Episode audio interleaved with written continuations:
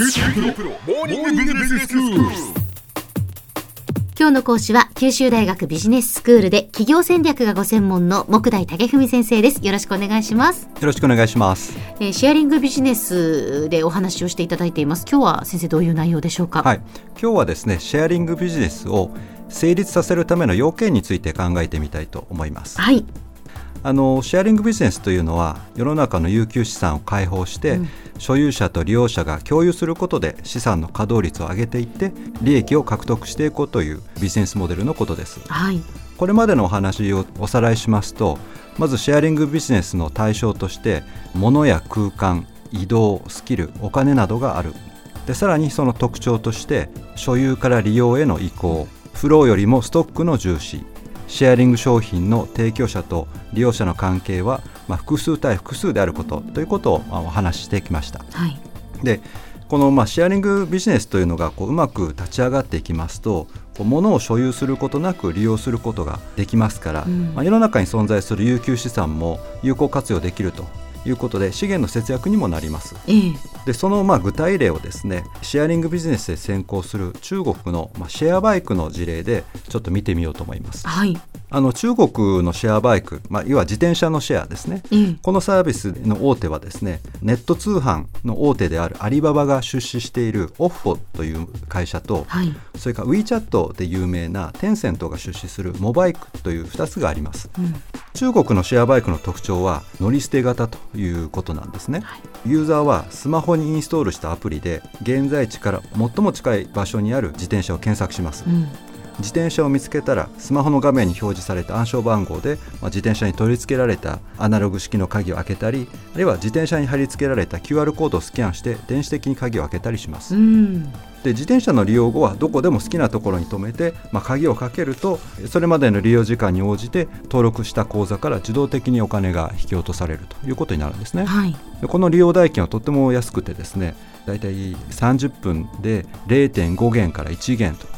日本円に直しますとだいたい8円から16円といったところなんですね。んあのまあ、中国では深刻な交通渋滞に悩まされているということもあってですねこのシェアバイクの利便性が受けて非常に急速に普及しているという状態なんですね。そうなんですね、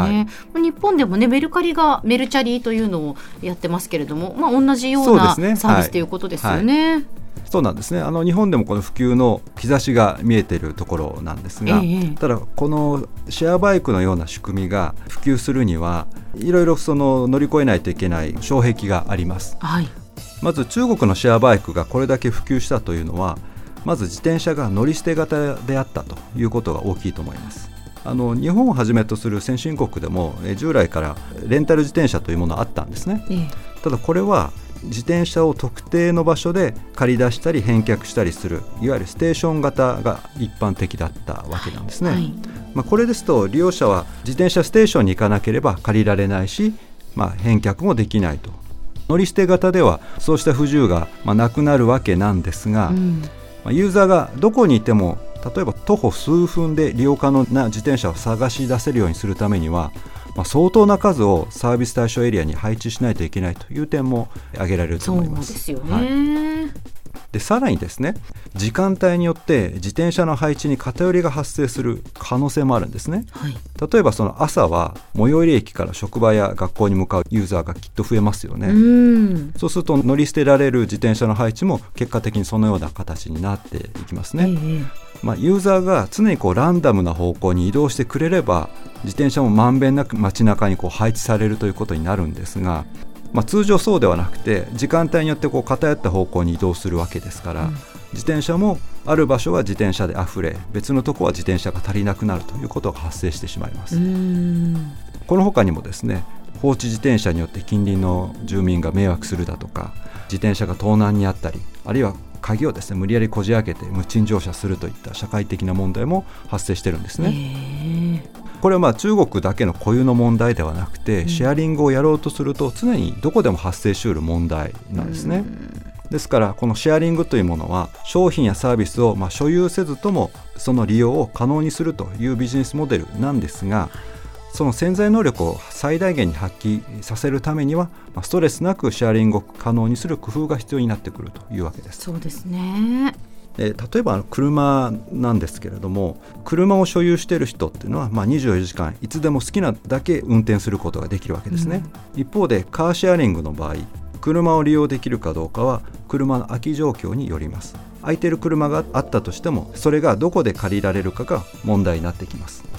中国のシェアバイクの場合には乗り捨て型自転車が街中に大量に配置されてるから、まあ、その点がクリアされてたわけなんですが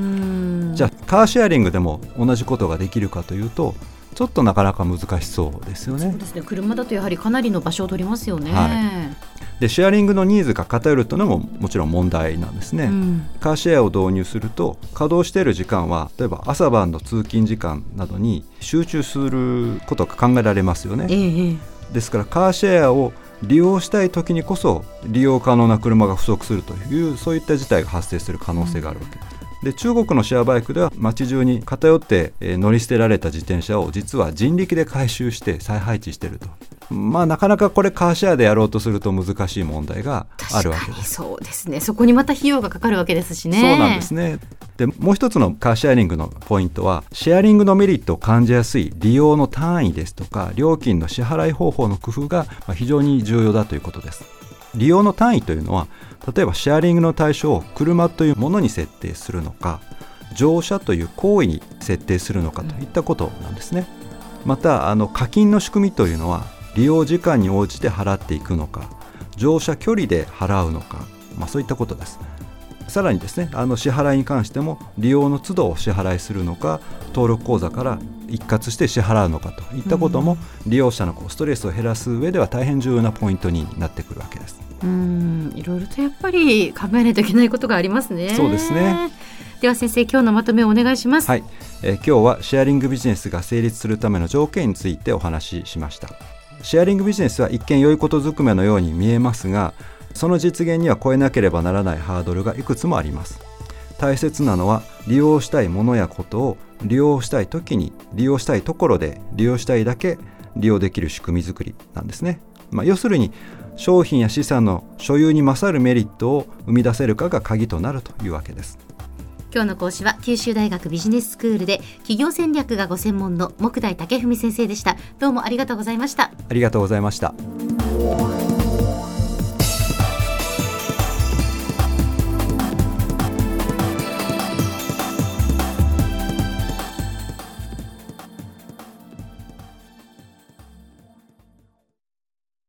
QT プロは通信ネットワーク、セキュリティ、クラウドなど QT ネットがお届けする ICT サービスです。